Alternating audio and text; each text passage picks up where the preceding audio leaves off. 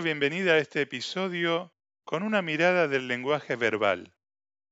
Este episodio plantea una cierta continuidad con el episodio que llamé Música de Colores. En caso que no lo hayas escuchado, te invito a que lo escuches primero y después vuelvas a este episodio. Un nene llega corriendo y dice, Mamá, mamá. ¿Qué pasa, hijo? dice la madre. Me acaba de morder una serpiente. ¿Cobra? No, me mordió gratis.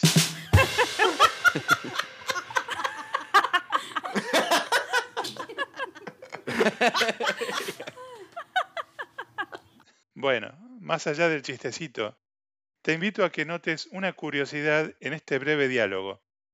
Hay una palabra, cobra, que como tantas otras, tiene distintos significados posibles y las usamos con un sentido u otro dependiendo del contexto. Otro ejemplo, ¿cuál es la diferencia entre un volcán y un terremoto? Que el terremoto ensucia y el volcán lava.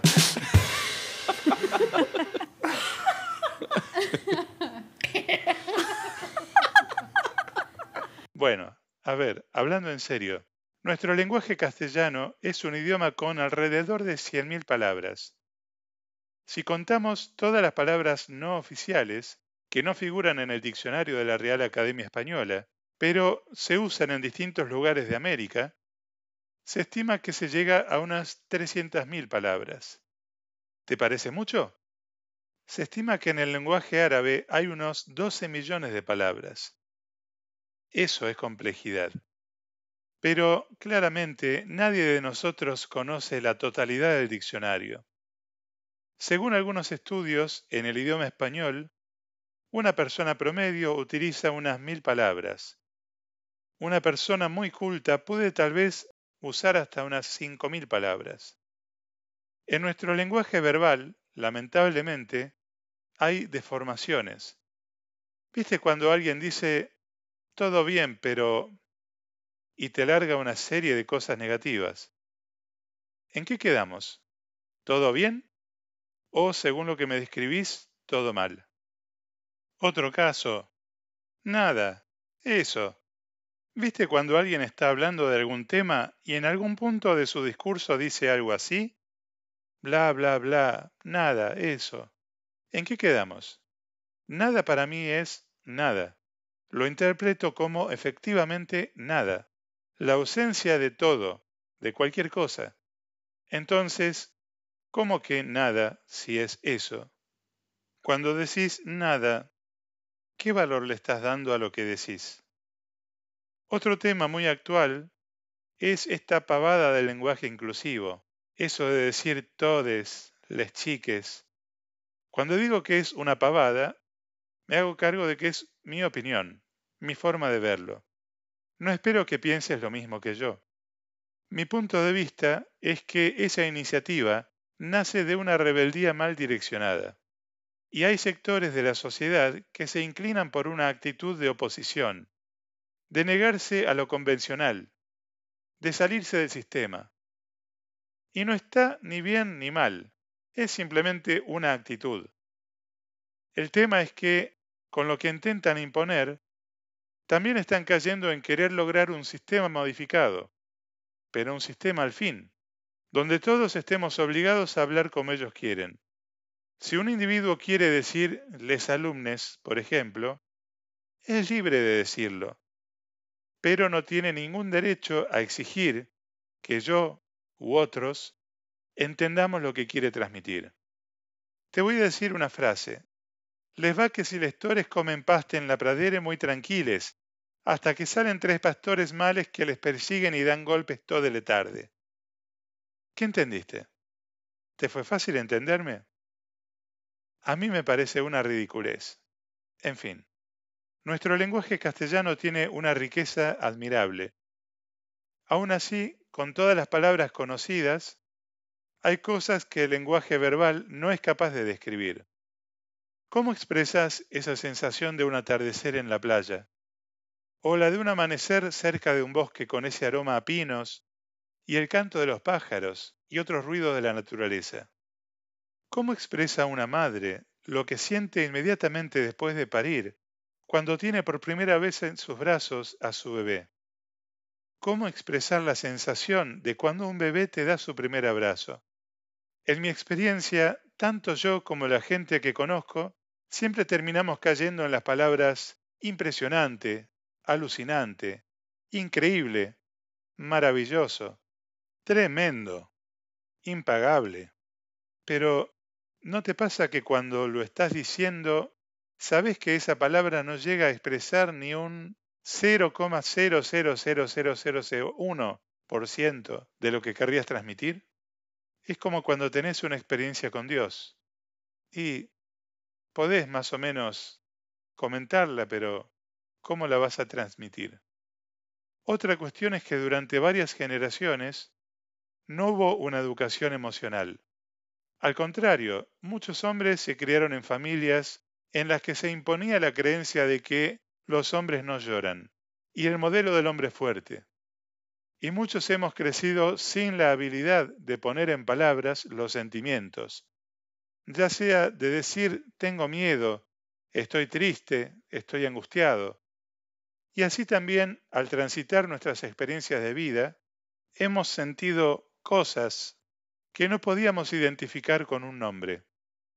¿Te pasó ir alguna vez a una consulta médica y decirle al médico en cuestión, al mejor estilo Tarzán, me duele acá, señalando o tocando una parte de tu cuerpo, porque no tenías idea de si ahí estaba el estómago, el hígado, el vaso, el páncreas o la rodilla. O más aún, tal vez identificabas la parte de tu cuerpo donde estaba la molestia, pero no podías expresar con certeza si sentías un dolor, un ardor, una picazón, un cosquilleo, una anestesia o lo que fuera. Los médicos están entrenados para ayudarte a identificar la sensación que querés transmitir.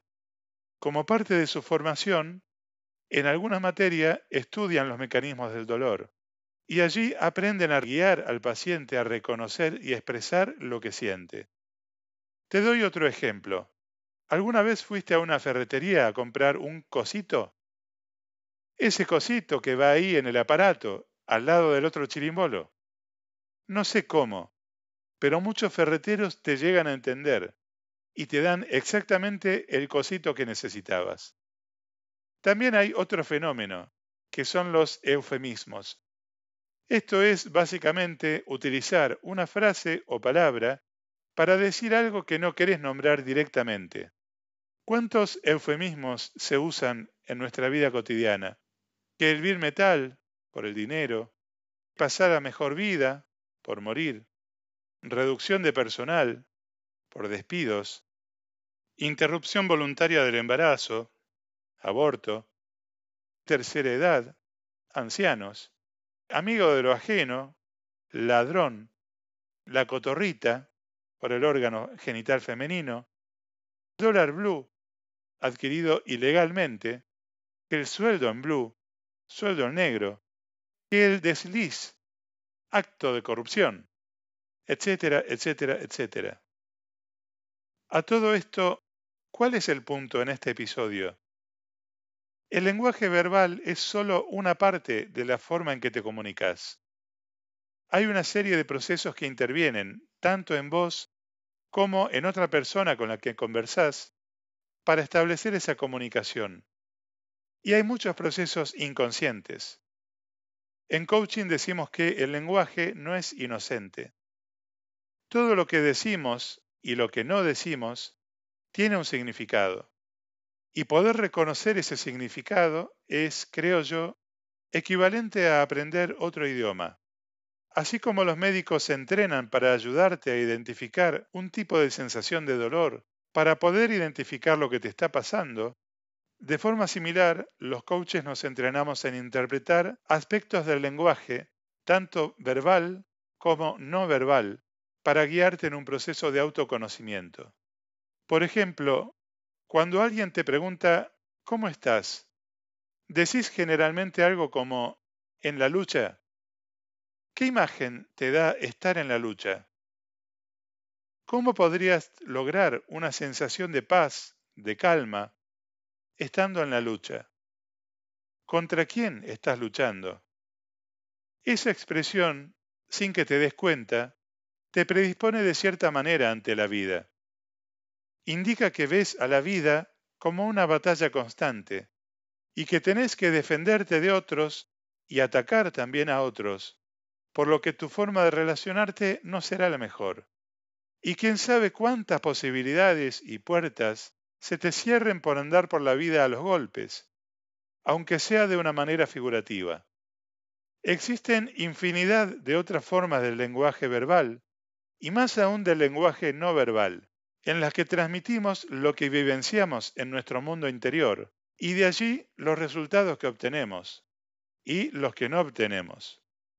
En cuanto al lenguaje verbal, la invitación es a utilizar una comunicación más asertiva, lo cual significa decir de manera lo más clara, concreta, concisa y específica posible lo que sentís ante una situación, de manera de no meter ruido en la comunicación y favorecer que el otro reciba lo más cercano posible al mensaje que le estás intentando transmitir.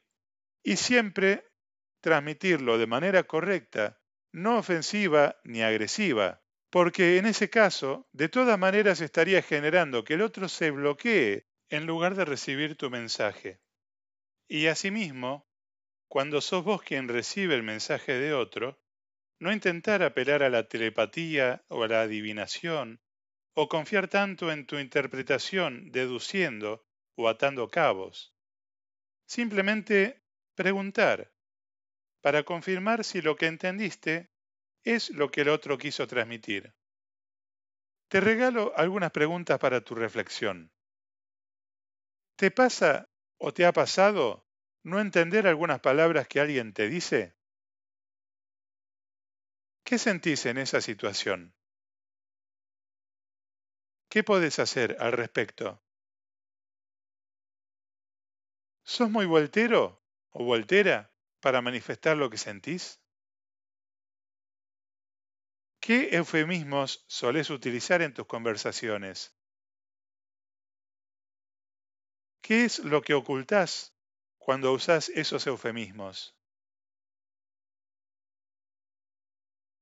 ¿Qué beneficio obtenés al disfrazar un concepto llamándolo de otra manera supuestamente más agradable?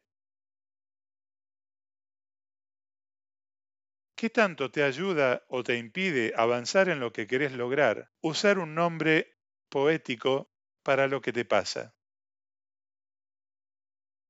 Muchas gracias por tu atención. Alejandro Barrio Nuevo, coach